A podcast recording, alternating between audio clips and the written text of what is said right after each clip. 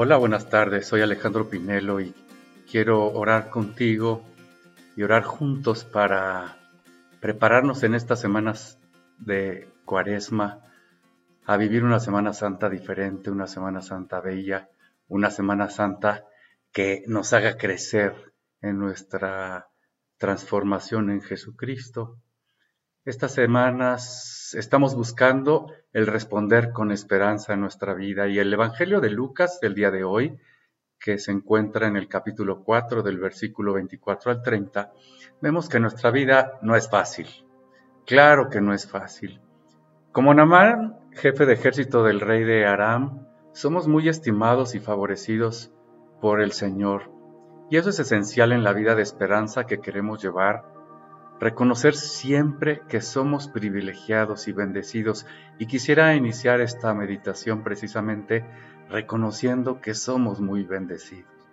Ocupemos algunos minutos en silencio para repasar todas esas bendiciones que Dios nos da todos los días y reconocerlas para agrandar en nosotros una gran virtud del agradecimiento, que todos los días agradezcamos tantas bendiciones.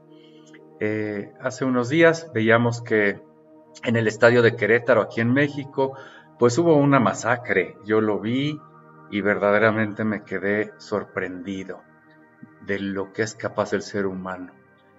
Caminamos desde pequeños en un mundo bello, sí, la verdad, delicioso, pero difícil en todos sentidos. Nos dan una nalgada nada más al nacer.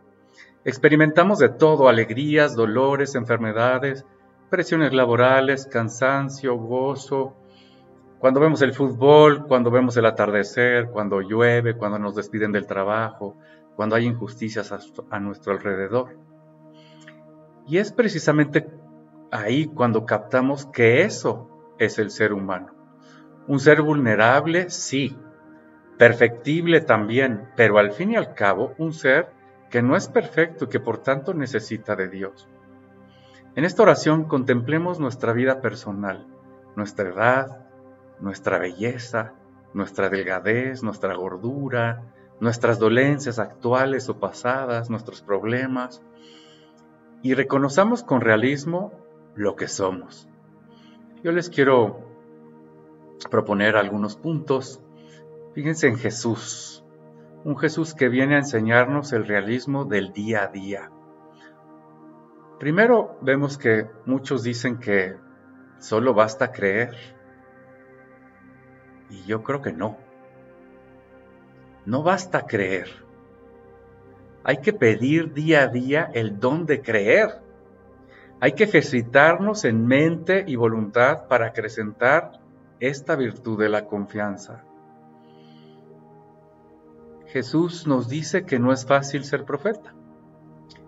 No es nada sencillo. No es nada fácil predicar en medio de un mundo que no es perfecto como veíamos al principio.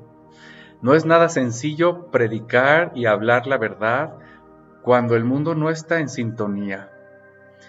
No es nada fácil vivir en paz cuando alrededor se vive la guerra. Basta ver ahora lo que pasa en Ucrania, en Rusia, o lo que pasa en Michoacán, o lo que pasa en Quintana Roo, o lo que pasa alrededor de nosotros tan cerca.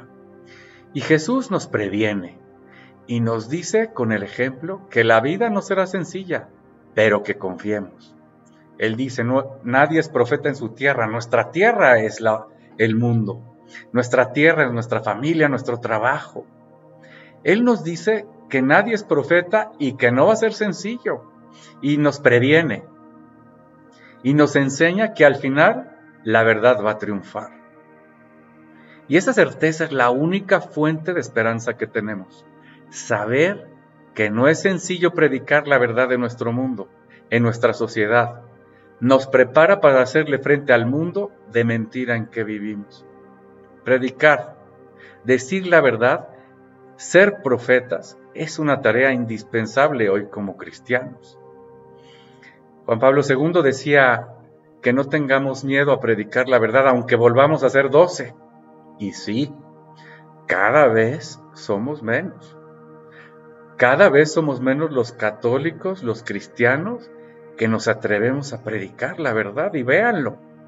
En la mesa de los domingos con la familia es más fácil quedarse callados. Es más fácil decir, en esta mesa no se habla de religión, ni de abortos, ni de cosas polémicas. Es más fácil no polemizar. Es más fácil decir que cada quien con su vida. Es más fácil licuar la verdad. La verdad. Y vaya que Jesús fue valiente. Nos vamos a enfrentar con ataques. A, él casi lo matan en ese momento. No tener miedo es vivir con paz y al mismo tiempo vivir con la claridad de que todo es pasajero y vamos todos a la meta que es el cielo. Como Naamán, creamos que al final todo estará bien y sigamos aquellas luces que Dios nos deja para sanar cada día, para hacer cada día su voluntad. Señor, tú que estás en nuestro corazón, tú que sabes lo que necesita, ayúdanos a creer. Señor, aumenta mi fe, que yo sea un profeta tuyo, que cuando la gente me vea, te vea a ti predicando con esa entereza, con esa dulzura, con esa bondad. Y que seamos realmente promotores de esa verdad del Evangelio, de esa verdad que tú nos dejaste en la doctrina de nuestra amadísima iglesia.